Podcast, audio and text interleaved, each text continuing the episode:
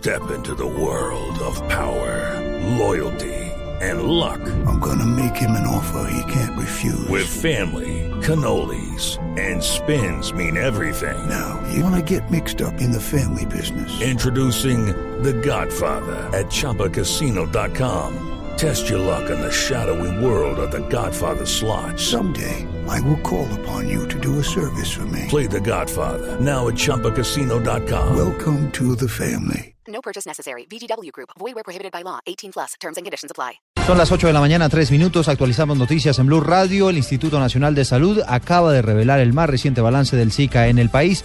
Ya van más de 31 mil casos en todo el territorio colombiano. David Gallego.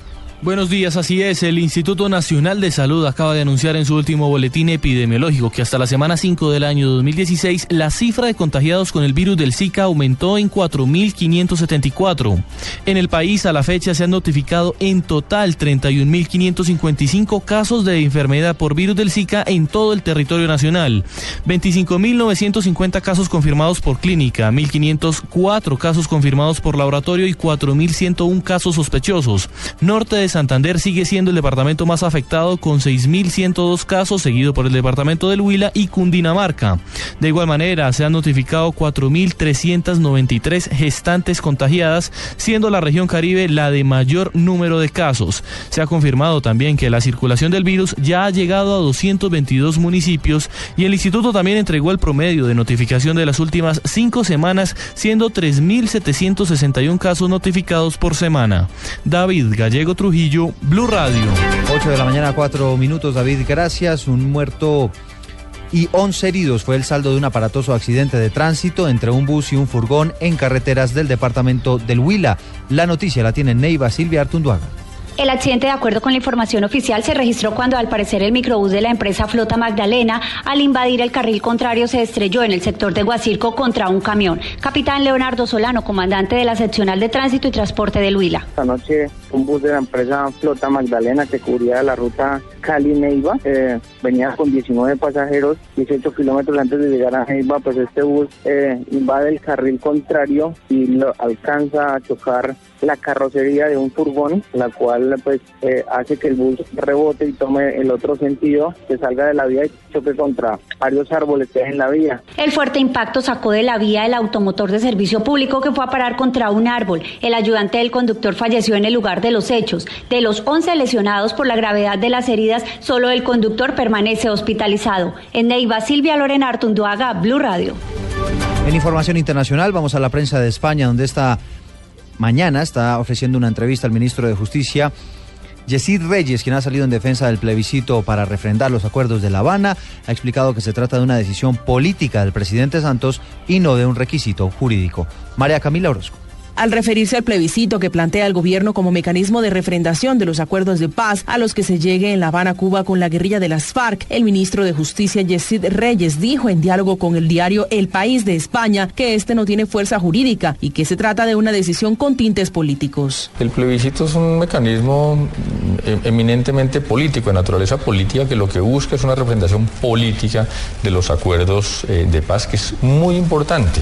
No es necesaria jurídicamente no hace falta desde el punto de vista jurídico, pero sí es importante políticamente porque eso va a mostrar la voluntad del pueblo colombiano de eh, aplicar unos acuerdos de paz. El ministro Reyes dijo que van a ser necesarios desarrollos legislativos, por lo que los acuerdos una vez firmados serían implementados en seis meses, incluso un año después. María Camila Orozco, Blue Radio. 8 o 7 minutos, las autoridades contabilizaron 120 viviendas afectadas por un vendaval en el municipio de Santander de Clichao, en Cauca. Nilson Romo. A esta hora las autoridades realizan el censo oficial con el fin de determinar el número de familias afectadas por el vendaval que derribó árboles, techos y paredes de viviendas en el casco urbano y la zona rural de la localidad. Andrés García, director de la Oficina de Gestión del Riesgo, asegura que 16 viviendas tienen pérdida total. Afectando gran parte del casco urbano, se afectaron siete barrios y parte de la zona rural. Eh, también se presentaron daños en tres asentamientos subnormales, en donde eh, tenemos ya un balance de 120 viviendas, 16 eh, de ellas están con pérdida total. A esta hora las autoridades locales alistan el plan de atención a las familias damnificadas. Desde Cali, Nilson Ramo Portilla, Blue Radio. Hablamos ahora de información deportiva a las 8 de la mañana, 8 minutos. El futbolista colombiano Kleider Alzate finalmente fue habilitado por el estatuto del jugador de la Di Mayor y la parte del Deportivo Pasto en la Liga Águila. Pablo Ríos. Terminó el pleito entre Cleider Alzate y las directivas de Río Negro Águilas que se resolvió a favor del futbolista. El antioqueño, quien hasta el año pasado hizo parte del cuadro dorado, ya fue habilitado por la Di Mayor para ser parte del Deportivo Pasto. El doctor Carlos González Puche, presidente de la Asociación Colombiana de Futbolistas Profesionales, explica la situación. Afortunadamente se le ha dado a Cleider Alzate la posibilidad de continuar trabajando, de continuar ejerciendo su profesión y esperemos que con buen, con buen suceso en el Deportivo Pasto. La asociación ha venido apoyando esta justa reclamación y bueno, estamos muy contentos de que la comisión haya adoptado esa posición para no impedir que una persona pudiese trabajar. El volante no podrá debutar hoy frente a Millonarios porque no alcanzó a viajar, pero a partir de la siguiente fecha estará disponible para actuar con la escuadra nariñense. Pablo Ríos González, Blue Radio. Noticias contra reloj en Blue Radio. 8 o 9 minutos, noticia en desarrollo. Luego de que Rusia advirtiera que el mundo está inmerso en una nueva guerra fría, el secretario de Estado de los Estados Unidos, John Kerry, insistió en que ese país tiene que cambiar de blancos militares en Siria y ha subrayado que la crisis en ese país estaba en un momento fundamental con la perspectiva de una tregua antes de una semana. Estamos atentos porque el presidente Juan Manuel Santos va a inaugurar hoy un centro de formación del SENA en el municipio de Villeta, en Cundinamarca.